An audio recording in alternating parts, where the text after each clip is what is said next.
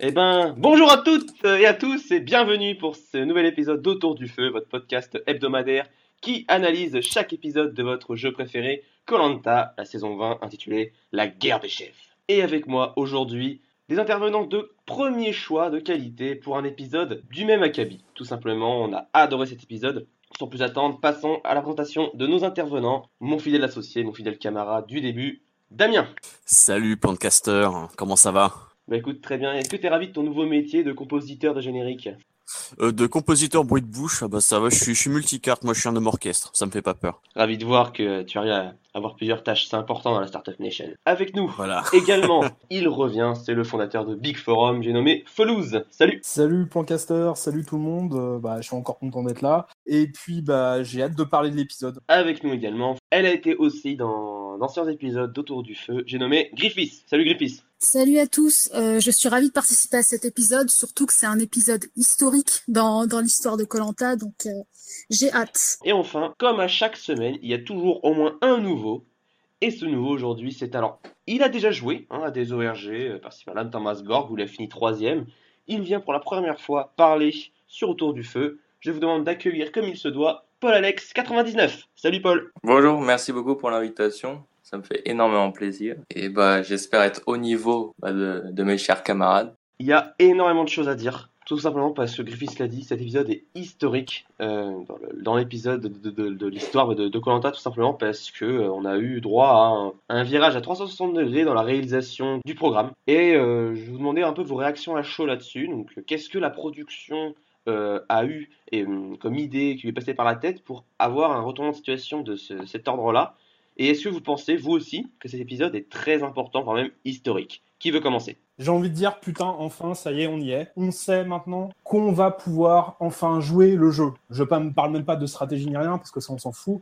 Mais ne serait-ce que jouer le jeu et que le jeu va enfin être montré. Euh, moi, ça fait 12 ans que j'ai créé Big. Et il y a 12 ans en arrière, je me a 12 ans en arrière, jamais j'aurais imaginé qu'un jour Colanta aille aussi loin dans le jeu. Donc, euh, donc moi, personnellement, je tiens vraiment à remercier les monteurs, les monteurs, parce que je pense que c'est grâce aux monteurs qu'on a eu un, enfin, il y a le casting aussi, mais les monteurs aussi qui ont vraiment fait un travail d'orfèvre depuis le début de la saison, qui nous ont préparé tout ça de manière magistrale. J'ai aussi envie de revenir à ce qui a fait que pourquoi on n'a pas vu de jeu dans Colanta depuis, du moins de ce niveau-là de jeu depuis si longtemps.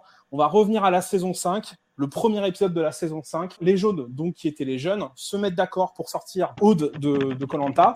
La production intervient et dit c'est interdit de se mettre d'accord comme ça. Vous devez vous voter en votre âme et conscience et décide de faire encore un autre vote pour cette fois-ci sortir Mathieu, alors que Mathieu était plus ou moins l'instigateur du vote contre Aude. Voilà pourquoi pendant tant d'années nous n'avons pas vu de jeu dans Colanta, non pas parce que les gens ne jouaient pas, parce que c'est faux, mais c'est parce que déjà ça n'intéressait pas la production. Ensuite, parce que les gens n'osaient pas jouer, parce que c'était mal vu de jouer le jeu, ne serait-ce que jouer le jeu. Je ne parle pas de mérite de stratégie, nous y reviendrons plus tard. Mais ne serait-ce que jouer le jeu était mal vu, était mal perçu, donc les gens préféraient se laisser tuer ou du moins ne pas aller dans certains aspects du jeu. Et maintenant, c'est révolu. Il va y avoir du jeu dans Colanta. Il y en avait eu avant, mais là, c'est confirmé avec cet épisode-là. Et oui, c'est un épisode historique. Ben, merci à toi, c'était très complet et euh, on peut difficilement euh, aller euh, en contradiction avec ça, même si Massalia a, rajouté un petit point sur le chat en disant qu'on voit pas la strat, notamment de Béa et de Max dans cet épisode-là, et qui aurait peut-être dû être montré pour un peu bah, justement euh, casser un peu les, les images pré, préconçues de certains aventuriers. euh, voilà. Ça, on va, on va y revenir plus tard parce que pour moi, euh, ils ont pas montré tout euh, par rapport à Béatrice parce que l'épisode, il était tellement vaste, tellement, il y avait tellement de choses à montrer, il y avait tellement de storylines à montrer que je pense qu'ils l'ont pas montré parce que ça aurait rajouté encore une autre information. Je suis pas persuadée que ça a pas été montré pour des raisons forcément de camoufler le personnage de Béatrice. Ça peut l'être. Je suis pas persuadée que ça a été fait euh, de manière euh, à camoufler Béatrice. Ça, c'est mon point de vue à ce niveau-là. Ensuite, pour l'épisode en lui-même, clairement, euh, Felouz l'a bien dit, la production a fait un travail de malade. En fait, cet épisode, c'est l'apogée, c'est le paroxysme euh, au sujet de ce qui s'est passé justement dans cet épisode. Ils ont vraiment cherché à construire chaque petit élément pour que ça puisse être l'épisode où euh, ça se passe. C'est leur meilleure saison de production. Je saurais- je saurais pas dire si ce sera la meilleure saison de Colanta, c'est trop anticipé. Mais en termes de production, il n'y a pas a pas de comparaison. Ils ont mis un travail de malade. Je ne sais pas si euh, le fait qu'il n'y ait pas eu de saison euh, avant un certain temps euh, les a poussés à, à, à revenir sur la construction même du jeu, mais en termes de construction de leur corps, c'est, je trouve que le, le travail fait est vraiment, euh, euh, on dirait une série limite. Ok, bah c'était très complet également. Euh, Damien, Paul, est-ce qu'il y avait quelque chose que vous vouliez rajouter, euh, par exemple? Bah, ce qu'ils ont dit était très complet. Après, c'est sûr que la stratégie avant, elle était très mal vue. Maintenant, elle est peut-être un peu mieux vue. Et donc, ça peut changer les mentalités. Après, c'est un très bon casting. Donc, au début, on était un peu hésitant vu que c'était presque que des sportifs. Là, je pense qu'on a eu une bonne surprise. Et euh, bah, ça s'annonce bien pour la suite avec de nombreux retournements, je pense. Et aussi, pour revenir au montage, je pense que la production a fait en sorte de laisser beaucoup de suspense. C'est pour ça qu'on voyait pas toutes les stratégies, notamment celle de Béatrice. Pour créer un peu une illusion de, de, de sûreté euh, pour Béatrice, qui au final se fait ramasser euh, par huit votes euh, au conseil, quoi. De mon côté, je me demande justement si Alexia Laroche-Joubert, donc euh, d'ALP, n'a pas pris justement la pleine mesure vraiment de ce qu'était le jeu, de ce qu'était Colanta. C'est qu'au départ, je pense qu'elle était arrivée, je crois qu'elle a repris ALP en 2016, si mes si mes souvenirs sont exacts. Oui. Au départ, je pense qu'elle s'était euh, conformée à l'idée qu'elle se faisait de l'émission, et petit à petit, je pense qu'avec euh, des conseillers, avec des gens aussi, avec le fait de regarder des versions étrangères, sa vision du jeu s'est affinée, il y a moins de twists dans tous les sens qui veut rien dire. Est-ce qu'on on peut pas dire pour une fois merci Alexia Laroche-Joubert et les gens qui l'accompagnent Épisode vraiment là exceptionnel où il y avait du jeu avec des bons candidats avec Béatrice qui euh, qui se fait éliminer. Si Télé 7 jours nous avait pas spoilé, ça, ça aurait été un épisode encore plus euh, encore plus dantesque. toute la saison amène à cet épisode-là. Franchement, tout est fait en sorte pour, pour nous dire, bah voilà, maintenant les mecs, on a compris. Euh, la stratégie, ok, ça fait partie du jeu. Enfin, bon, j'aime pas dire ça parce que j'ai j'ai plutôt envie de dire, le jeu, ça fait partie du jeu. Il faut arrêter de juger les gens parce que ils ont envie de survivre au jeu. Exactement. Et la production a enfin compris ça. Et c'est pas uniquement les mecs qui sont forts euh, en survie campement, qui sont forts dans les épreuves, qui ont le droit à avoir un montage euh, exceptionnel, etc., etc. Je m'attendais pas à dire ça un jour, mais je vais reprendre la phrase de Damien. Merci Alexia Laroche-Joubert pour euh, cette production de qualité. Je m'attendais vraiment pas à dire ça un jour, mais bon. euh, Bah oui, oui. Bah oui, oui, faut, mais il faut le dire quand merci à la Mais- production. Moi, c'est pareil, je, je critiquais énormément la production à, à, à raison.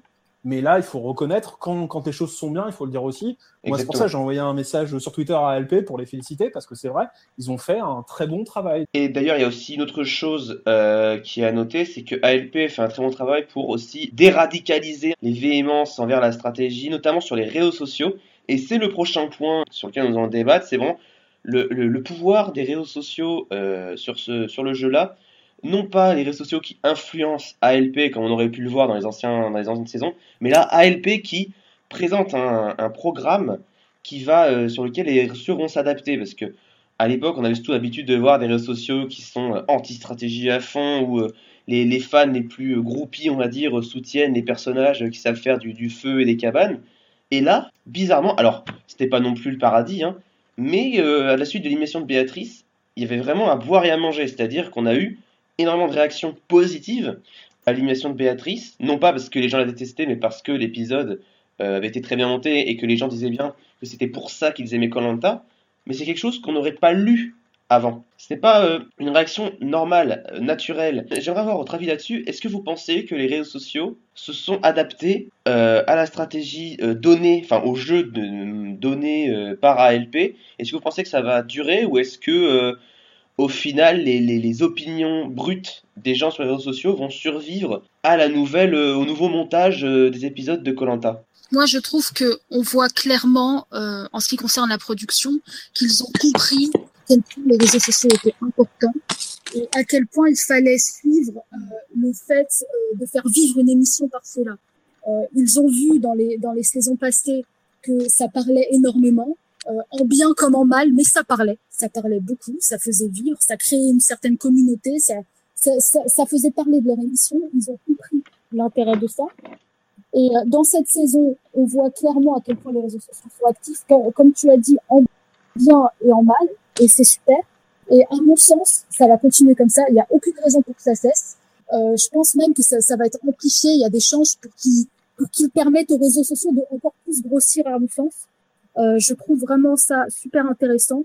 Euh, on, on, a vu aussi des réactions de candidats, euh, d'anciens candidats qui sont assez intéressantes. Je vais pas anticiper là-dessus, mais euh, en tout cas, euh, les réseaux sociaux, pour moi, il y a eu un tournant de la même façon. Il y a eu un tournant. On a vu des gens qui sont censés être entre guillemets des bisounours, qui soutiennent au final la stratégie et qui voient que le show est tellement bon en fait, le show est tellement réussi qu'ils ne peuvent pas dire oui, mais un tel est, est trop méritant pour partir. C'est la qualité du show que, qui vont au-delà de ça. Pas tous, évidemment, mais la qualité est telle que tu ne peux pas juste condamner euh, à 100% le show si tu es un minimum objectif.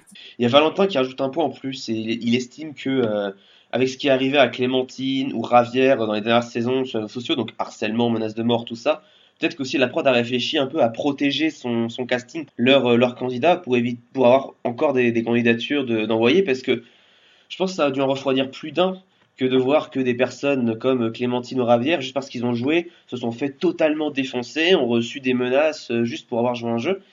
Et peut-être que la prod aussi cherche à protéger un peu son, casting, tout simplement. Alors que de l'autre côté, euh, Katia euh, intervenant euh, d'autour du feu, pense que euh, les gens n'ont pas changé d'avis, qui regrettent toujours les anciens Colanta, qui critiquent les nouveaux Colanta, que c'était mieux avant tout ça. C'est pour pour moi, voilà, c'est c'est Scat qui dit ça. Je suis pas spécialement d'accord parce que c'est toujours les mêmes qu'on entend pleurnicher, mais j'ai l'impression qu'ils sont de moins en moins.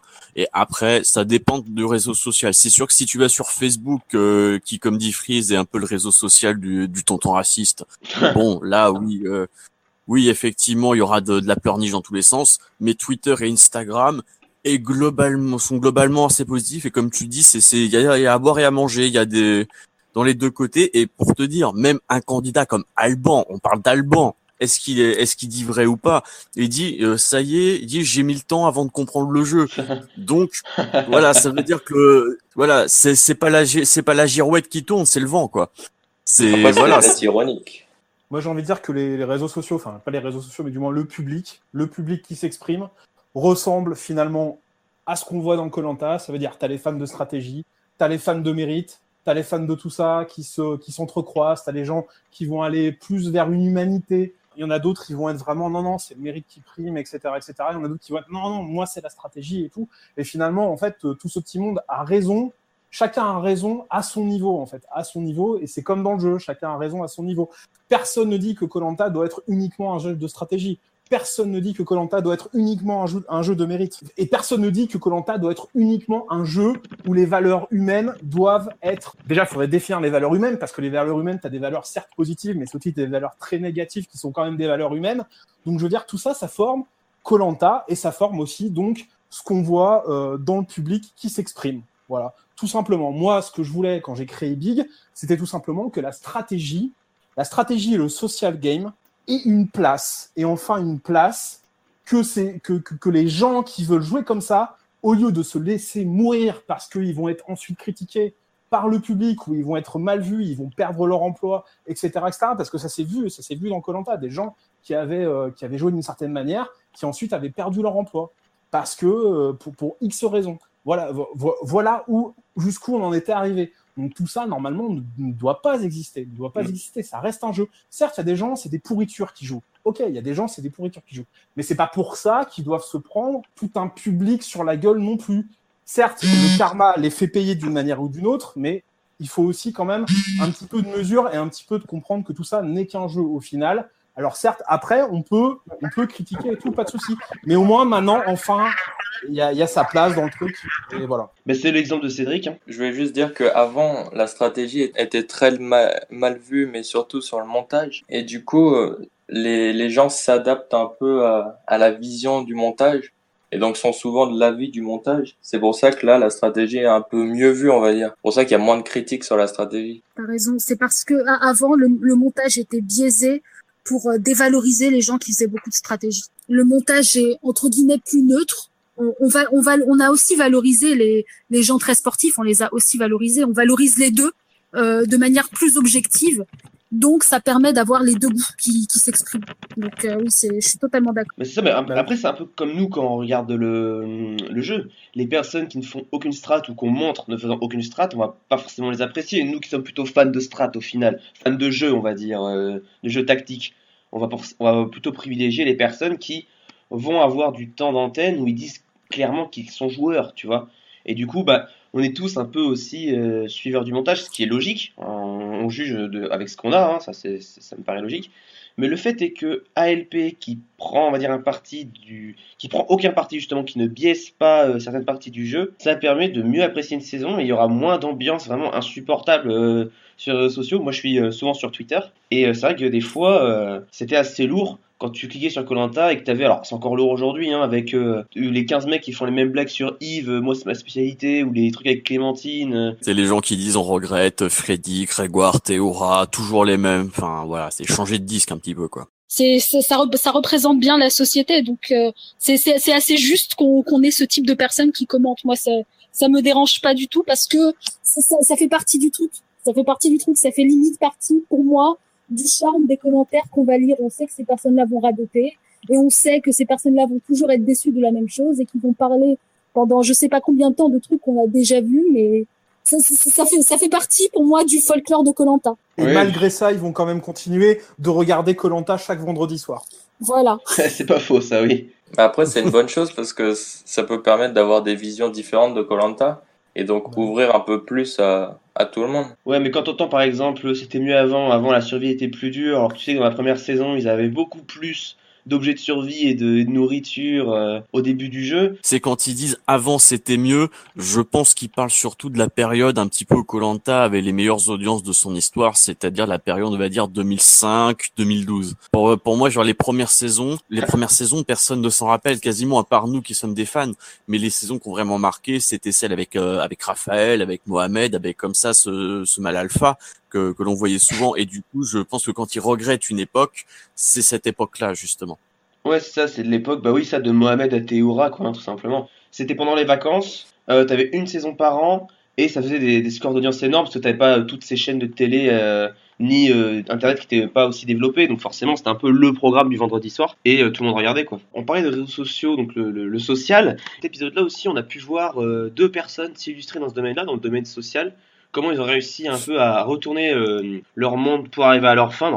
C'est Cyril et Cindy, avec donc la puissance du jeu euh, social et émotionnel. Et c'est vrai que ces deux personnes-là ont réussi à faire quelque chose quand même d'assez fort, retourner une équipe euh, pour éliminer bah, une personne qui n'était pas censée être éliminée à ce moment-là. Et du coup, j'aimerais bien avoir vos avis, donc Cyril, Cindy ou peut-être d'autres candidats qui vous ont marqué. Est-ce que vous pensez que le, le, le, le- fait qu'ils aient réussi à retourner les candidats pour voter contre Béatrice est lié à leur social Alors oui, on peut parler de Cyril. Donc euh, on peut voir qu'il parle avec tout le monde sur le camp. Il rend service aussi, il est utile sur le camp. Donc on sent qu'il a envie de s'intégrer avec tout le monde. Et donc c'est un peu le centre euh, des candidats. Et puis du coup, ça lui permet d'avoir aussi une vision d'ensemble sur le jeu. Et, euh, et son duo solide avec Maud, je pense c'est très important parce qu'il est toujours important d'avoir un allié fort. Et c'est pour ça que je pense que les deux ne se trahiront jamais. Après, il y a aussi Cindy. Euh, Elle fait genre d'être naïve. Elle veut être maître de son destin. Et aussi, elle a une vision un peu stratégique où elle a pas envie d'être euh, vue comme un pion, notamment euh, aux yeux de Maxime. Bah, c'est l'opinion que partagent bah, Julia, Juju, Massalia, Cerce sur le chat. C'est qu'en gros que Cyril a le meilleur social toute la saison, comme dit Valentin aussi. Shkat est plus pour euh, Cindy. Julia pense que Cindy a vraiment bien mis la pression à, Maxime. D'ailleurs, faut en reparler ça là- là-dessus.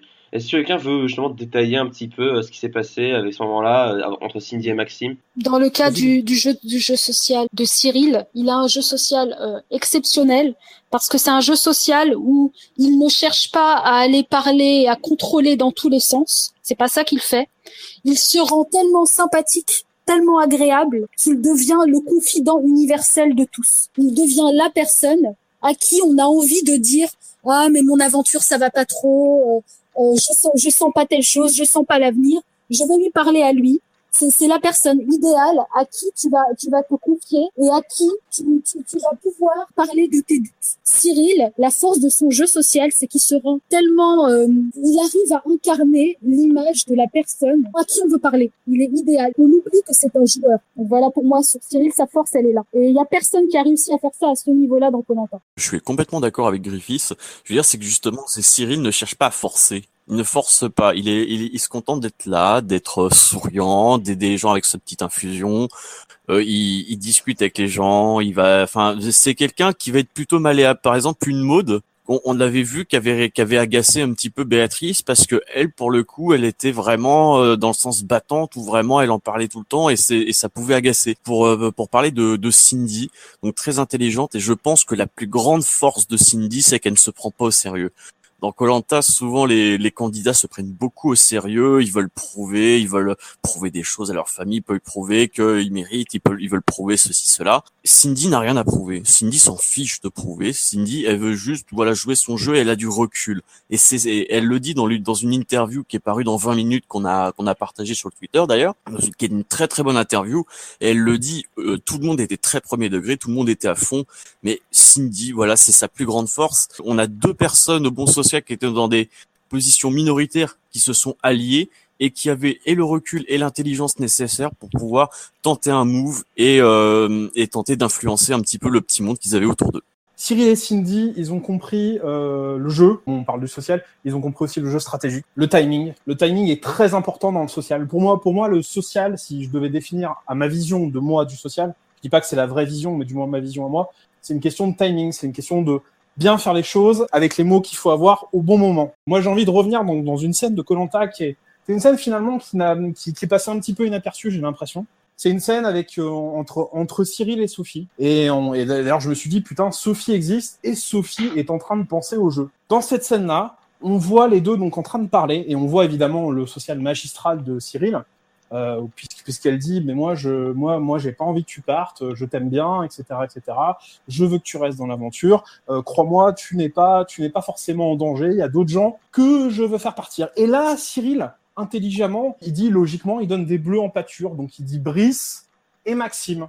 Brice et Maxime étant certainement les personnages que voudrait voir Cyril partir. Chez les bleus et c'est normal puisque Maxime est, est un excellent un excellent joueur Brice, on l'a vu, on va y revenir, est bon aussi. Et donc, euh, là, elle lui dit, ah mais non, mais pas du tout. Et donc, elle donne des gens de sa tribu. Donc, Nicolas et Angélique, puisqu'elle dit, dit, ouais, Nicolas, il fait rien. Et Angélique, elle commence à gaver un peu tout le monde, etc., etc. Et là, Cyril, il chope les informations, il a toutes ces informations-là. En cinq minutes, il a chopé des informations capitales, des informations que beaucoup de gens dans la situation de Cyril rêverait d'avoir et ferait tout pour avoir. J'imagine Victor dans cette situation-là, il serait complètement fou. Il serait fou. Imaginez Victor à la place de Cyril. Il serait complètement dingue. Il serait dingue. Et ça n'aurait pas marché parce que ils auraient bloqué les infos, etc., etc. Mais Cyril, lui, on a envie de lui parler. C'est pas, c'est pas lui qui va voir les gens. C'est les gens qui vont le voir parce que ce mec-là incite la confiance, parce qu'il est gentil, parce que il fait rire les gens, parce qu'il apporte des solutions concrètes sur l'île avec Maud, on les voit. C'est pas uniquement un joueur social, c'est un joueur exceptionnellement intelligent socialement, émotionnellement, stratégiquement parlant. Et cette même intelligence, on la retrouve à un autre degré, dans un autre style, euh, parce que Cindy n'est pas pareil. Mais chez Cindy, on, on, retrouve aussi cette intelligence de jeu, à la fois stratégique et sociale. Pareil, pour elle, c'est une question de timing. Qui, maintenant, la question serait de savoir qui a l'ascendant réel entre Cindy et Cyril dans leur relation. Moi, je pense que les deux s'aiment vraiment bien. Après, après, il y a des questions stratégiques qui rentrent dans, le truc. On peut voir quand même que Cindy va voir naturellement Cyril. Euh, Cindy, c'est pareil, elle a, un, elle a un excellent social. Cindy a tout compris sur l'attente du timing. Donc, c'est alliance sociale et stratégique. Elle joue la conne pareil, j'aimerais aussi revenir sur une scène où on la voit euh, jouer. Donc, elle, le dit en confesse, elle dit euh, je joue la conne. Elle le dit même à Cyril. Donc, elle dit à Cyril sa stratégie. Sa stratégie, c'est d'être conne. Imaginez quelqu'un qui dit ta stratégie à un mec comme Cyril. Tu vas donner ta stratégie comme ça à un mec comme Cyril. Donc, c'est bien que Cyril et Cindy, ils ont quand même un lien de confiance qui s'est développé mais sauf que Cyril, tout le monde lui dit tout. Mais euh, ça montre encore une fois que Cindy attend le, bon moment, qu'elle joue la conne, la scène où elle est euh, dans l'eau et, euh, et, Maxime qui sort, donc elle est avec quatre, quatre bleus, donc avec Claude, Brice, Maxime et elle-même. Et Maxime dit attention, faut faire attention que les bleus restent pas trop ensemble. Et là, elle dit, euh, elle dit ah oui c'est vrai, de manière complètement teubée. Ça m'a même pas fait l'esprit. Donc les gens ne vont pas se méfier de, Cindy. Donc aussi encore excellence sociale de sa part. Les gens ne se méfient pas, ne voient pas Cindy. C'est pas. Après on va y revenir, mais c'est pareil. La, la, si Maxime avait voulu bien jouer, il n'aurait pas viré Frédéric, mais Cindy. Cindy, c'est la personne qu'il fallait virer. Frédéric n'avait pas le jeu, ce jeu-là. Dans le cas de Maxime qui, qui a viré Frédéric, euh, je suis pas totalement d'accord parce que Frédéric, euh, on le sait, il, il aurait trahi Maxime dès qu'il aurait pu. Si, si son intérêt était de rester avec Maxime, elle serait restée avec Maxime sans aucun problème. Frédéric, je l'aurais plus vu trahir dès qu'il aurait eu une occasion. Cindy, euh, pour moi, elle, en- avait vraiment rien à foutre. Peu importe le temps, elle prend tout ce qu'elle peut prendre. Elle n'est pas aussi anti-Maxime que, que Frédéric pour moi. Frédéric, il, allait, il allait détruire Maxime dès qu'il, dès qu'il aurait pu. Après, j'aurais aimé faire un parallèle entre le jeu social de Cindy et de Cyril et sur l'absence à côté de jeu social de euh, Maxime et de Béatrice. Au final, quand on, quand on voit le jeu de Béatrice et de Maxime, les deux sont très stratégiques. Béatrice, elle tenait son équipe, elle tenait son équipe jaune, elle, elle était bien placée dedans. Euh, à côté, elle a fait, elle a fait un lien avec Maxime. Maxime, c'est c'est pareil dans sa perception. Il avait, il avait euh, d'un côté des gens qui étaient solides avec lui chez les Bleus, et ce qui, ce qui était un fait. Moi, Mohamed euh, et Steve sont sincèrement avec lui, donc il avait des gens qui, les deux, euh, ont une intelligence stratégique. Leur problème, c'est qu'ils n'ont pas de social. Au niveau du social, le plan de Maxime, il est super. Il fonctionne. Il fonctionne. Ce qu'il voulait fonctionne. Son jeu pouvait fonctionner. Ça pouvait fonctionner. Qu'est-ce qui pêche? Ce qui pêche, c'est le social. Ce qui pêche, c'est de traiter certains avec une certaine supériorité, de se montrer arrogant. Pour moi, son problème, c'est pas le fait qu'il gagne des épreuves, c'est qu'il n'arrive pas à, à, à être sincèrement impliqué dans les relations avec les autres. Il n'arrive pas à les à partager réellement avec eux. Béatrice, elle pêche par absence de, de profil social. Elle essaye. Elle a, elle a une forme de, de social entre guillemets de chair, mais en termes de social pur, en termes de social pur, de d'arriver à attiser la sympathie des gens, elle ne sait pas faire. C'est pour ça qu'elle qu'elle qu'elle s'est complètement effondrée euh, dans dans cet épisode. Pourquoi les autres te garderaient si tu n'es pas sympathique? Il n'y a absolument aucune raison à garder quelqu'un d'extrêmement puissant, de d'une puissance visible, si la personne n'est pas sympathique. Si Maxime et si Béatrice avaient dégagé une forme de chaleur humaine à ce niveau-là, aucun des deux ne serait parti. Béatrice aurait pu rester avec tous les tout ce qu'elle a fait depuis le début du jeu. Si elle avait eu un social puissant, euh, elle est invirable. Elle est invirable. Elle a tellement fait pour son équipe. Pourtant, on a vu des divisions de partout. C'est ce que disait un, un gagnant de Survivor, donc je dirais pas plus, qui disait que le jeu, ça reposait surtout sur euh, la perception que les gens ont de toi et ce que tu leur donnes pour qu'ils aient une perception de toi, en fait. Prendre Et dans, commentaires. dans le, dans le cas de, de Maxime et de Béatrice, ils ne savent pas faire. Après, on peut y voir une intelligence aussi de ne pas rentrer sur ce terrain s'ils ne savent pas le jouer. Ça ne suffisait pas. Ce qu'ils ont fait ne suffisait pas. Et d'ailleurs, tiens, ça aussi, oui, petit aparté. Denis Brognard prend quand même parti lors des explications euh, après le vote sur le- le- la dynamique de, de- du conseil et du vote. Qu'est-ce que vous en pensez, vous? Est-ce que vous pensez que c'est normal qu'un animateur pose des questions et soit aussi dans le détail vis-à-vis des candidats? Ça me dérange pas. Nasma qui dit que Denis a toujours interféré. Euh, c'est- Denis. C'est Denis, il adore faire ça. Euh, ça, ça. ça fait partie du truc pour moi. Il, le fait là comme il l'a fait à d'autres moments pour d'autres raisons, en fonction de son humeur. Il a eu envie de dire des choses, donc il l'a fait. On va passer à la prochaine rubrique, c'est qui est, euh, selon vous, euh, le meilleur joueur de l'épisode? Cette semaine, qui, selon vous, serait le meilleur joueur, euh, ou la meilleure joueuse hein, de l'épisode? C'est dur à départager. hein. C'est hyper dur à départager entre Cindy et Cyril. Et j'ai envie de mettre, bon, il, il est pas au niveau des deux autres, mais un qui a correctement joué dans cet épisode, je trouve que c'est Brice. Pareil, Brice qui était allé euh, essayer de faire des petites alliances avec les jaunes et qui, avait aussi l'idée de se dire, voilà, c'est peut-être le timing pour essayer de sortir un jaune et de faire les choses correctement. Entre Cindy, allez, je vais, je vais dire Cindy quand même parce que du coup c'est quelqu'un qui sait jouer sur ses qualités et non pas combler ses défauts. Voilà. Après, on oublie un peu Angélique. hein. Elle a essayé de bousculer un peu les équipes. Elle voulait créer de nouvelles alliances. Mais Pour moi, c'est les trois perdants de cet épisode. Enfin, Ah bah avec oui. Béatrice évidemment, mais euh, parmi les candidats qui restent, les trois perdants pour moi c'est Angélique, Aurélien et Nicolas parce que ils se retrouvent complètement isolés. Ils ont voulu tenter un move dans leur coin et ça va être très très difficile pour eux. La chute a été un petit peu dure. Je, je pense que c'est Brice, moi, au final, le meilleur joueur, parce que certes, Cindy a pris les devants, a tiré les ficelles, mais au final, elle se met aussi en avant, et ça peut se retourner contre elle, alors que Brice, et c'est un peu dans l'historique de Colanta, en général, c'est que la personne qui est deuxième ou troisième dans la hiérarchie des joueurs mieux placés va régulièrement au bout, et je pense que Brice est très bien positionné parce que c'est pas lui qui a, reçu, qui a été sous le feu des critiques au dernier épisode. C'est pas lui qui va ramasser les pots cassés après. C'est pas lui qui est dans les nouvelles cibles maintenant. Et c'est pas le genre de candidat qui risque de se prendre un- une élimination surprise euh, dans les 2-3 prochains épisodes. quoi. Donc s'il continue à avancer comme ça, lui est vraiment très bien placé pour aller loin. Cindy a été excellente, elle a été exceptionnelle, vraiment, elle a, elle a eu un jeu vraiment exceptionnel. Mais Cyril, ce qu'il ce qu'il a fait, c'est- hors catégorie. C'est hors catégorie vis-à-vis de sa position, vis-à-vis de la manière de jouer sa position, vis-à-vis du fait de ne pas avoir abandonné alors qu'il était, il était complètement dans une position impossible. Et au-delà de ça, de ne- pas seulement de ne pas avoir abandonné, mais d'avoir joué comme quelqu'un qui est dans la conquête, dans, dans la conquête euh, subtile. C'est une prouesse euh, au niveau de, de la psychologie, c'est une prouesse qu'il a fait. Attends, moi j'ai envie de revenir sur chaque candidat qui reste encore en lice. Euh, vrai leader des jaunes quand même, enfin au-delà de, de Béatrice, pour moi c'était Steve parce que Steve c'est un petit peu le patriarche. On a vu aussi que Steve, il pouvait être un petit peu fourbasse. On l'a vu notamment avec Béatrice. Il a pris l'élimination de Béatrice avec philosophie. Il a dit bon bah c'est aussi le jeu après tout, voilà pourquoi pas. Béatrice en plus lui a donné le vote noir et un collier. À la vue de tous, certes tout le monde sait qu'il a un collier, mais c'est toujours sympa d'avoir ça. Ça prouve qu'il joue bien le jeu, qu'il a joué du moins son jeu. Est-ce que il va arriver à tenir son jeu au vu des événements? Ça, nous verrons après, peut-être. Je pense que ça va quand même être compliqué pour lui parce qu'il y a beaucoup, beaucoup de jeunes. Faut voir sur la durée, faut voir justement comment il va s'adapter. C'est tout l'intérêt de ce qu'on a vu jusqu'ici. Pour Steve, en une phrase, c'est le leader naturel des jaunes. Il a un charisme naturel. Il a la capacité de se tisser des liens. En fait, s'il n'y avait pas eu l'histoire des chefs, ça aurait, ça aurait été Steve, le chef. Juste pour revenir au collier, c'est un peu un cadeau empoisonné parce que ça lui met toutes les cibles sur le dos. Du coup, je sais pas si c'est un avantage pour lui d'avoir reçu le collier de Béatrice. Ça dépend s'il le joue vite ou pas. Le mieux pour lui, ce serait que le collier tombe assez vite pour qu'il se fasse oublier.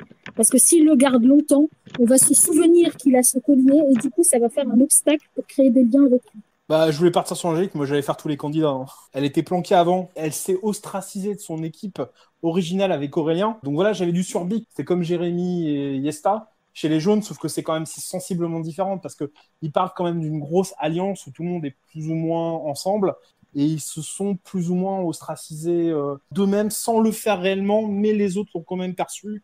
Enfin, c'est compliqué, c'est, c'est, elle est dans une situation très compliquée. En plus, elle a vu son plan échouer, qu'on voit justement les niveaux, les différences de niveaux stratégiques, et c'est là où l'intérêt, où tout le monde joue. Qu'Angélique, euh, moi, je la vois pas vraiment aller loin. Enfin, ça va être compliqué pour elle, en tout cas, de se hisser jusqu'au bout quand on a tant d'ennemis qui vont te tomber dessus. Après, bon gré mal gré, peut-être qu'ils vont euh, y passer outre ça, mais euh, ça me semble quand même mal barré pour elle. hein.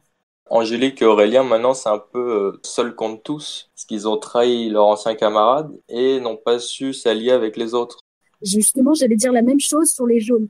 Euh, les jaunes, ils sont, ils sont séparés. Il n'y a plus d'équipe jaune. Comme il n'y a plus d'équipe jaune, je pense que au final, ils, ils ont leur chance. Euh, elle est un peu toute seule avec avec Aurélien. On a oublié l'équipe jaune, quoi. Donc Angélique, elle souffre d'un manque de social. Elle a une intelligence stratégique, mais elle a un manque de social. Face à des excellents joueurs à la fois stratégiques et sociaux, elle va avoir du mal. Mais pour moi, c'est pas mort pour elle quand même. Elle reste très intelligente malgré tout.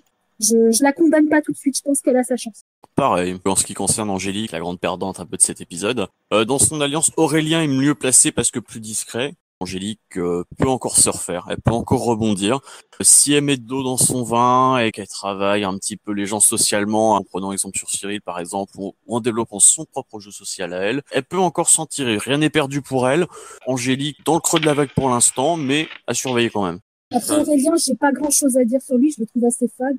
Et il est très discret. Aurélien, c'est c'est une extension d'Angélique, planqué chez les jaunes, euh, suiveur d'Angélique. euh, son destin est désormais lié à elle. Voilà ce que j'avais mis en note. Clairement, les deux sont liés. euh, après, après, oui, après peut-être qu'Angélique va réussir à survivre, mais moi, je la vois quand même avec pas mal d'ennemis sur la gueule. Ça va quand même être compliqué. Après, c'est possible de renouer des liens, mais c'est quand même compliqué. Enfin, après, c'est un peu comme Cyril et Maud. Hein. Cyril et Maud, c'est aussi un bloc. Hein. Par contre, eux, étant donné qu'ils sont en minorité, euh, vraiment ultra minoritaire. Cyril a été capable de, de faire oublier qu'il était un bloc pour moi. Il a vraiment Ouais, été voilà, capable de, de tisser faux, des ouais. liens personnels avec chaque personne. Alors que ici, ici, dans cet épisode, d'ailleurs, on peut parler de Maud. Maud, Maud elle s'est fait plus discrète, mais euh, on voit qu'ils marchent ensemble. Tous les deux, ils marchent intelligemment ensemble, mais ils ont réussi à se séparer, à parler à des personnes différentes.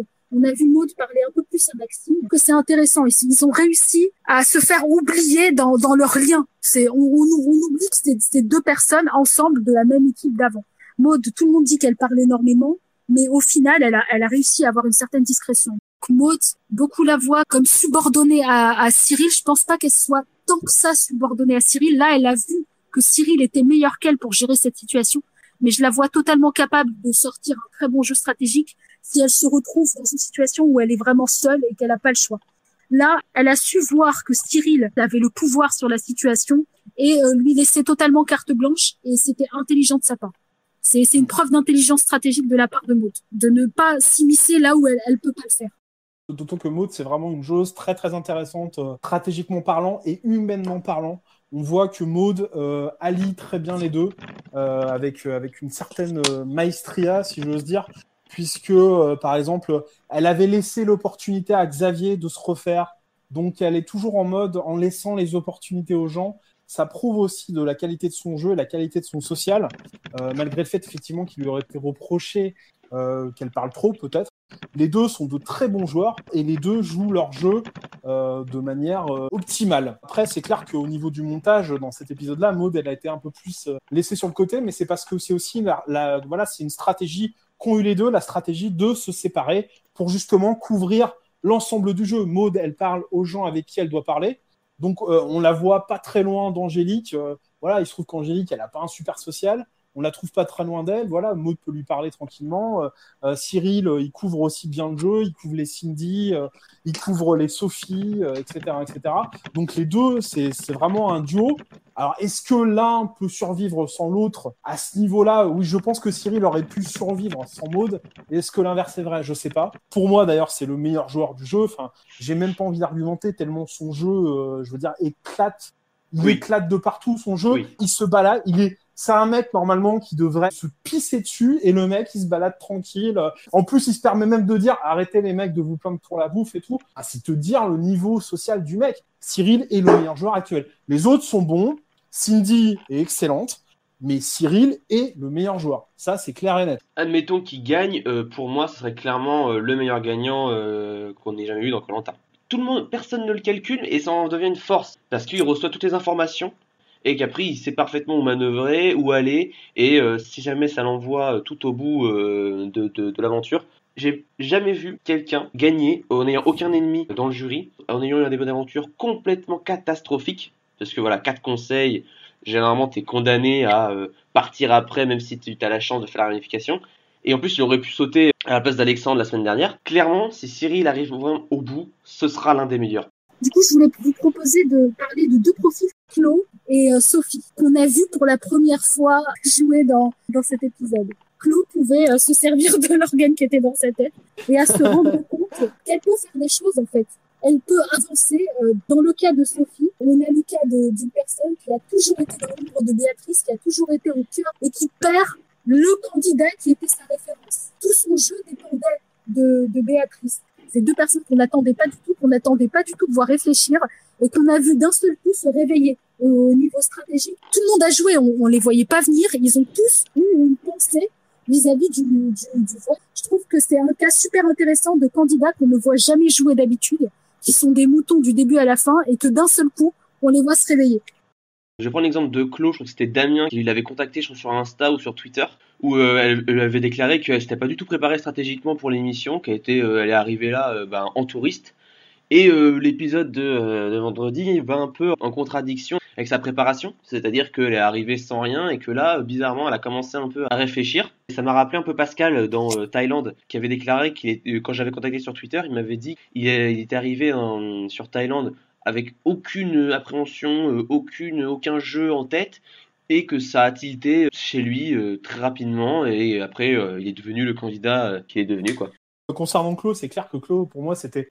J'attendais absolument rien de Claude. Pour moi, elle avait vraiment une tête à baffer, etc. etc.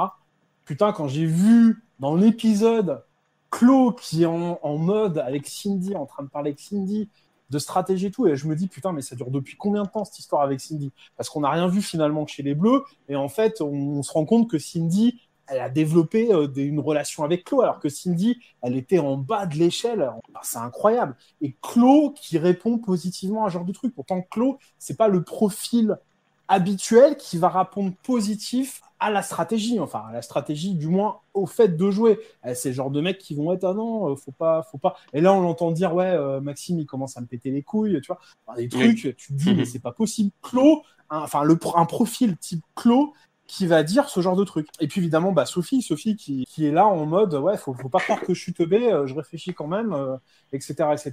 Euh, moi aussi j'ai envie de jouer, enfin tu vois, c'est ce qu'elle dit euh, à Cyril. Elle lui dit mais moi j'ai voilà j'ai envie de jouer, j'ai aussi envie de jouer pour moi, j'ai pas envie de jouer pour les autres, les autres etc etc. Donc c'est ce que je disais au début de l'épisode, c'est vraiment une prise de conscience de jeu en fait, une prise de conscience de jeu de la part aussi bien de la production que des candidats. Donc t'as les mecs ils vont les mecs ils veulent pas se laisser mourir. Alors après ils vont le faire avec plus ou moins de talent. Ça c'est un autre problème. On parlait de, de Cyril. Cyril c'est clair que c'est le meilleur joueur, même s'il gagne pas. Pour moi, il restera le meilleur joueur, mais c'est sûr qu'au fur et à mesure de l'aventure, des choses peuvent se passer, et c'est bien normal, ça fait partie du jeu. Et si tout le monde joue, mais tant mieux. C'est ce qu'on attend. On attend que tout le monde joue le jeu. Et c'est ce que les gens sont en train de faire. Et y compris aussi euh, des gens comme moi j'ai envie de revenir sur, sur Mohamed. Mohamed qui est euh, face à un cas de conscience, qui est là. Ouais, mais enfin, j'ai un peu plus ou moins donné ma parole à Béatrice via Maxime. Et là, vous êtes en train de me dire que je dois voter contre elle. Enfin, je le comprends aussi parce que imaginez-vous, euh, quelqu'un vous dit on va voter sur telle personne et tout, et puis finalement on change la personne. Donc je vais me dire dans ma tête, je vais me dire est-ce que je peux avoir confiance en cette personne-là qui change son vote? Parce que ça fait peur. Il y a ça aussi qu'il faut prendre en compte. Ça fait peur parce que moi j'ai lu des choses sur Mohamed qui étaient là, oui il est un peu inutile et tout, mais c'est pas qu'il est inutile, c'est que le mec faut aussi euh, se mettre à sa place. Le mec on lui dit on vote un tel, puis finalement le vote change. On dit finalement on vote un tel autre. Donc dans sa tête, ça doit, dire putain, est-ce que je peux bien leur faire confiance? Et euh, comment moi je vais me situer euh, vis-à-vis de mon vote contre Béatrice? Il se trouve que il a, a un cas de conscience, mais qu'en fait il vote quand même pour euh, Béatrice parce qu'il voit son intérêt. Et être stratège, c'est voir son intérêt. Ultimement, être stratège, certes, c'est faire des plans, etc., etc., mais c'est aussi voir son intérêt. Combien de fois on a vu dans Colanta des mecs qui ne voyaient pas leur intérêt? Ouais. Un paquet de fois. Là, dans cette saison, tout le monde, pour moi, voit son intérêt. Et ben ça, c'est une première dans Colanta aussi. Oui, ça c'est vrai, je suis d'accord. Bah, Massalia donne un exemple avec euh, Alban et Jérémy. Quand Jérémy propose une alliance et que Alban euh, rechigne un petit peu, c'est euh, un, très bon exemple du fait que auparavant les gens regardaient pas leur intérêt premier et que là ils commencent un peu à s'imposer et à réfléchir là-dessus. Et c'est aussi ça qui fait un bon casting et une très bonne saison de Colanta. Dans le cas de Mohamed et dans le cas de, Maxime, ça a été la même chose. Les deux étaient pas contents. Les, les deux, ça leur plaisait pas que les choses tournent de cette façon-là. Mais dans les deux cas, ils ont eu l'intelligence de suivre malgré tout parce qu'ils savaient que c'était leur intérêt et ça, c'est vraiment inédit. Du coup, on peut parler de, de Nicolas. Qui, c'est Nico- Nicolas, c'est Nicolas. C'est, le candidat émotionnel au possible qui, qui fait des choses complètement basées sur son envie du moment. Moi, je le trouve très drôle. Il est très drôle. Il a pris en grippe euh, Angélique. Au lieu de, de favoriser les chances de son équipe de, de s'en sortir et d'aller au bout du bout, il est resté sur Angélique qu'il en voulait à Angélique et qu'il la déteste maintenant définitivement, que, que c'est son ennemi juré et il va chercher à la faire virer du début à la fin. C'est, je trouve ça assez drôle. C'est assez, assez drôle de voir ça. C'est assez, assez drôle de voir ce type de profil. Euh, c'est Nicolas. C'est Nicolas. Il est comme ça. Là, il déteste Angélique. Il, dit, c'est- c'est- on le voit, il se dit, c'est mon ennemi juré. Ça va peut-être être sa meilleure amie le lendemain, on sait pas. C'est c'est ce qui est drôle chez lui. J'aime bien le fait qu'il y ait des personnages complètement, euh, complètement à l'ouest comme lui. Ce qui est marrant avec Nicolas, c'est qu'on a l'impression qu'il est tout le temps en danger au conseil, mais au final, il sort jamais. Genre, à chaque fois qu'il a été à un conseil, il était cité parmi les gens éliminés, puis au final, euh, bah, il s'en sort. Et j'ai l'impression qu'il va aller loin comme ça, et au final, il va se faire, euh, il va se faire éliminer à la fin, mais genre, j'ai l'impression qu'il va aller loin comme ça. Et ce serait pas justement la naissance d'un, pour la première fois, d'une première chèvre, que- une goat, hein, comme on dit aux States, qui irait au bout parce que on sait qu'on gagnerait contre lui. Est-ce que non, ce serait peut-être pas le, le- le premier candidat euh, qui correspondrait à cette définition-là et qui irait en finale euh, en tant que tel, en tant que, euh, en tant que chèvre, du coup? Parce que Nicolas est un personnage quand même. possible. Hum, Pour moi, il y a une possibilité, enfin, il y a une possibilité, je dis pas que forte, j'allais dire forte, mais non. Il y a une possibilité, effectivement. D'autant qu'il ne faut pas oublier que Nicolas est quand même fort dans les épreuves. Des mecs qui sont un petit peu moins forts peuvent dire, bah tiens, Nicolas, je peux m'allier avec lui plus ou moins, du moins euh, développer mon social avec lui. Et, euh, et ce mec-là, euh, s'il se retrouve au poteau et qu'il gagne les poteaux, le, le manipuler pour qu'il me prenne. Et effectivement, euh, Nicolas, enfin, avec ce qu'on voit de lui au montage, il a aucune chance de gagner. Ou alors, à moins que le mec qui soit à côté de lui soit vraiment la pire enflure de chez enflure, mais sinon, on voit pas Nicolas gagner. Et comme Nicolas est fort, dans les épreuves, c'est une possibilité. Moi, je me, je me suis aussi posé la question, c'est une possibilité. Moi, je mets une réserve parce que Nicolas, quand même, faut le gérer. Faut le gérer, S'il y a un faut le gérer, c'est S'il y a ça. un truc, s'il y a un truc qui lui plaît pas, d'un seul coup, il va vouloir faire autre chose. Tu lui dis de voter un truc, ah bah non, il a pas envie, donc il va faire autre chose. Il faut, le- faut, faut le supporter. Faut le supporter. Voilà. Les autres ne le virent pas pour ça. C'est- Moi, je pense sincèrement que les autres ne le virent pas parce qu'ils se disent, oui, mais Nicolas, tu peux quand même le garder. Il, il va, il va pas non plus nous trahir directement. Euh, Je parle pas d'Angélique et d'Aurélien. Pour moi, c'est une, erreur totale de penser virer Nicolas. C'est complètement Ah bah, absurde ça, de penser clair. virer Nicolas. C'est absurde. Surtout à ce stade du jeu. Surtout Ah oui, Voilà. non, mais je suis tout à fait d'accord. Bien, et ben, je pense qu'on a fait le tour de, de- des candidats. Euh, on va passer maintenant au petit jeu euh, de la saison. C'est donc le crescendo. Damien, euh, lance le générique s'il te plaît.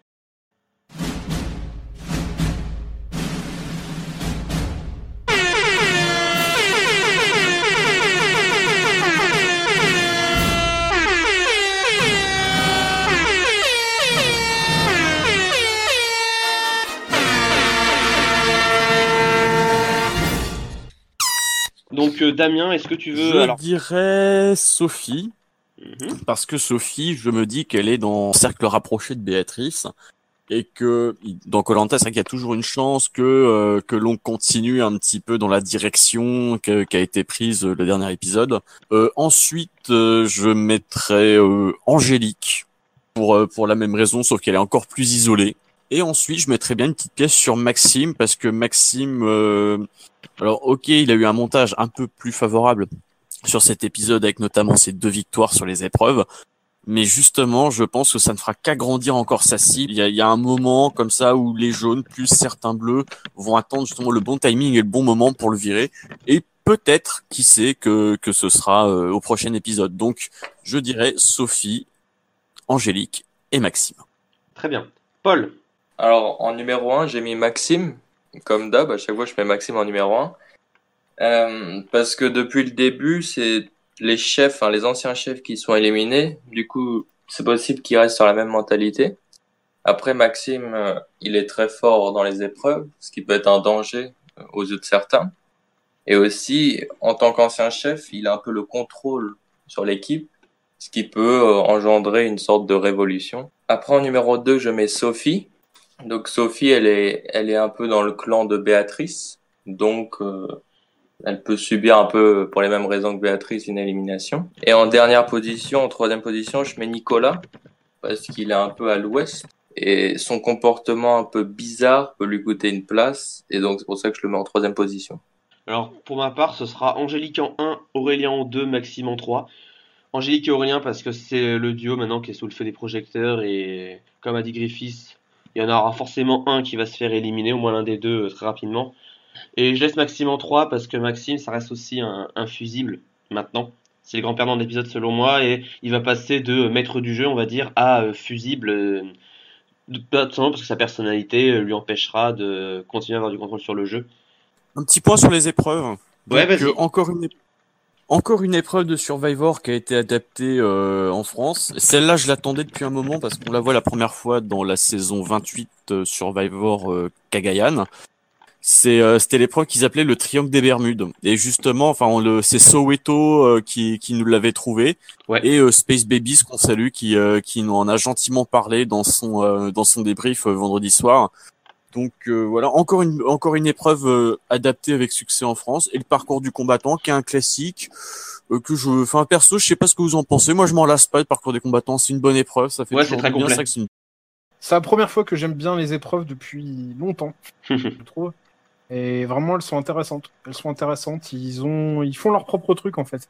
Ils font leur propre truc et, euh, et ça c'est plutôt bien vu. Mais c'est le cas de toute façon de cette saison globale où vraiment, euh, bah ouais, enfin puisque les épreuves, ça fait partie, enfin la production fait les épreuves quoi. Donc euh, tout ça, ça va dans une dynamique euh, vraiment qui est qui est axée sur le jeu, sur sur soi-même en fait. C'est une c'est une réflexion. Enfin ça permet une réflexion sur soi, du moins quand tu joues au jeu. Ils sont sortis de leur de leur ronron quotidien et et ils font leur truc. Ils font leur truc à eux. En fait, ils font leur truc à eux et ça donne ce qu'on a vu en fait. Ça veut dire que ils gardent l'esprit euh, initial de Colanta, mais ils l'amènent euh, ailleurs. Damien, Ouais, Felou, ouais, Griffiths, Paul, je vous remercie pour ce podcast. Bah, merci à toi. Vraiment, Merci à vous. vraiment, Merci tout le monde. vraiment, vraiment pertinent avec énormément d'idées qui ont été partagées. euh, je vous dis ben, à dimanche prochain, 14h, pour l'analyse de l'épisode 9 de Colanta, la guerre des chefs sur Autour du Feu. C'était Plancaster. Salut ハハハハ!